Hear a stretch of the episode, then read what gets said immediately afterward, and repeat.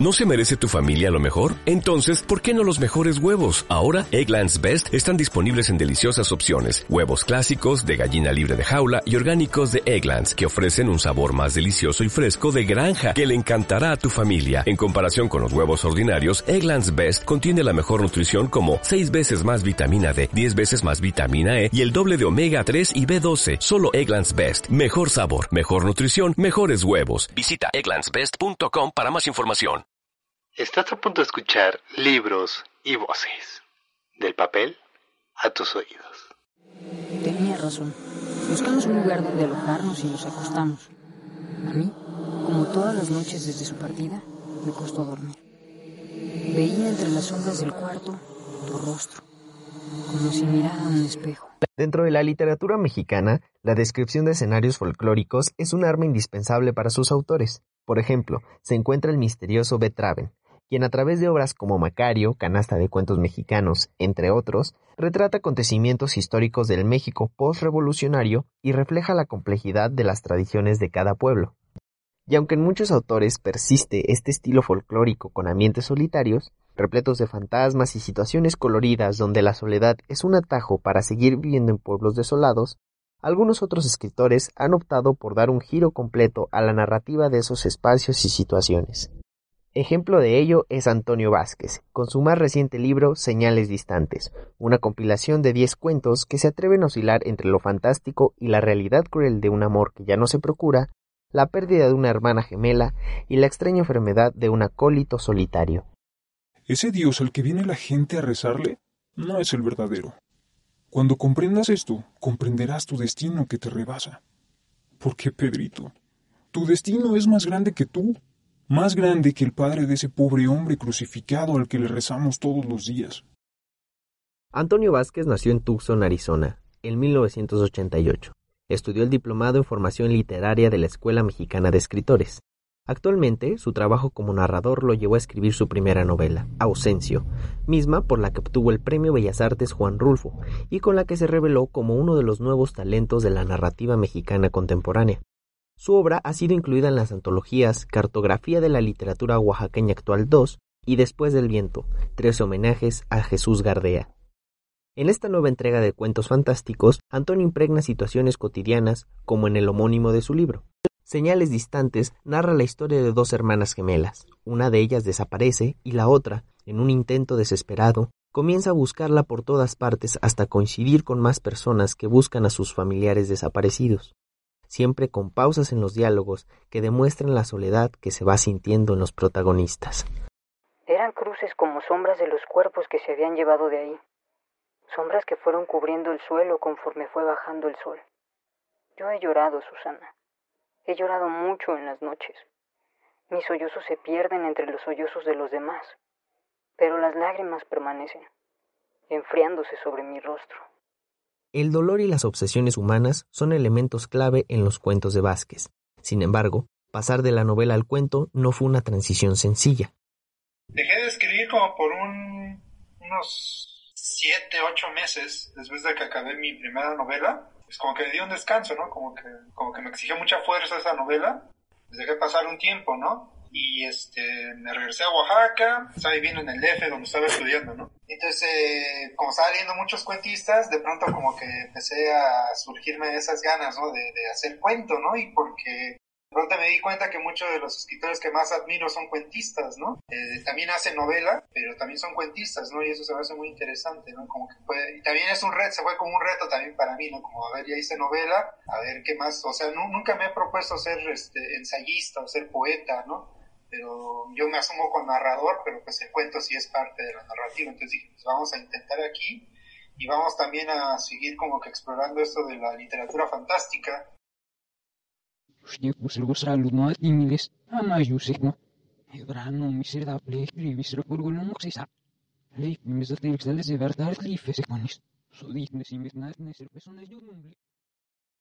El mundo ya no se presenta ante mis sentidos, sino que se filtra a través de las grietas de mi piel.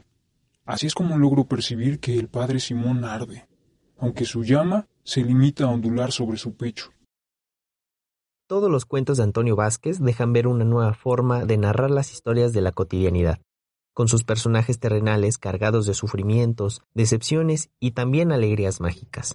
Ese estilo nos acerca a la verdad y rinde tributo a una de las más destacadas vertientes de la tradición literaria hispanoamericana, la literatura fantástica. Pero, ¿cómo se consigue llegar a ese estilo fantástico realista?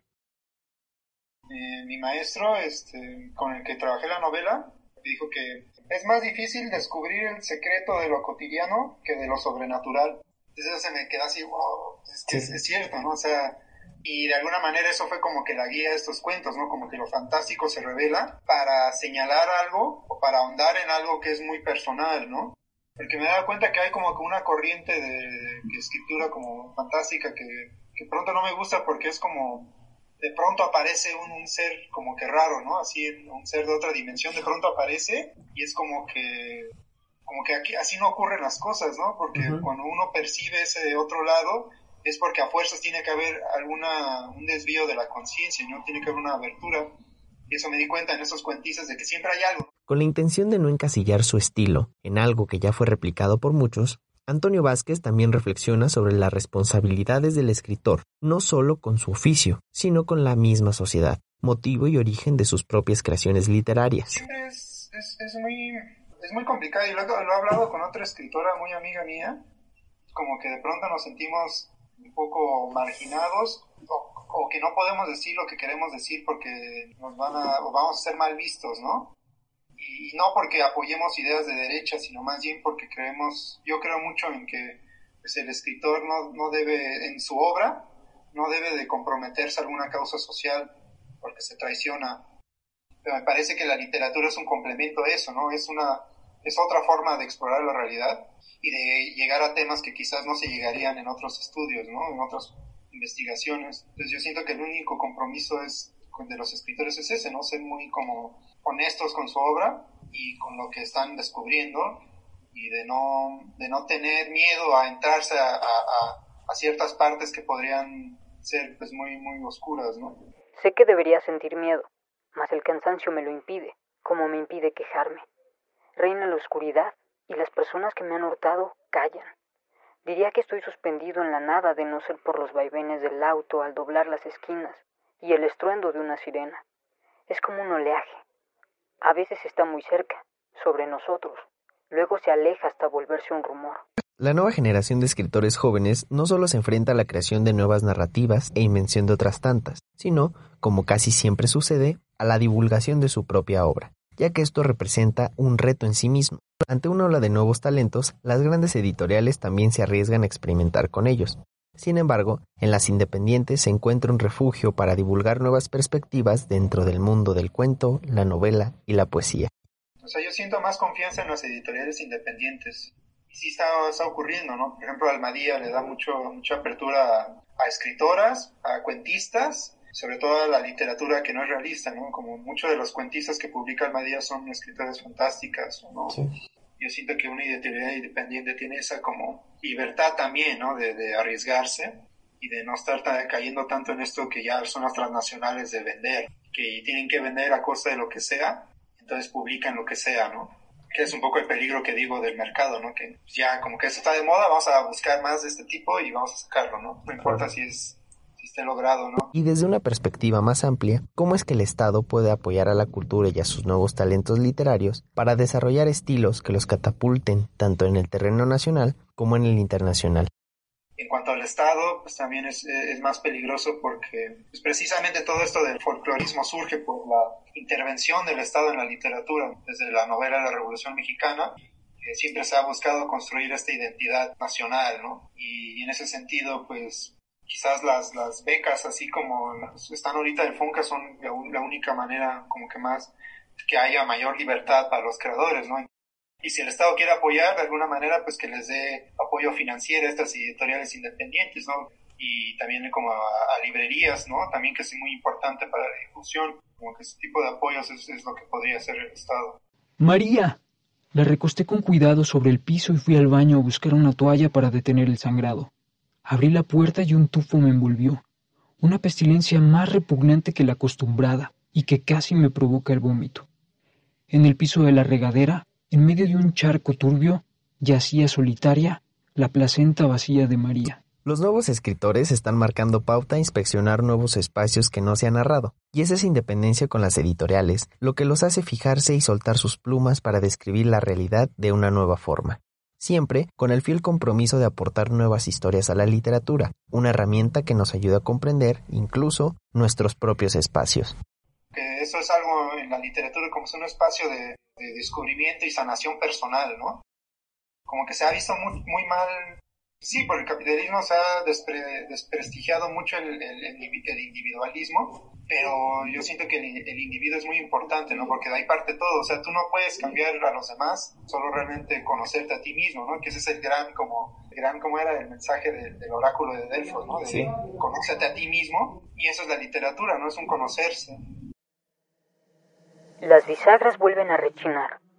Un olor nauseabundo penetra en las tinieblas se deja envolver por ellas, pero de pronto las rebasa, las hace suyas.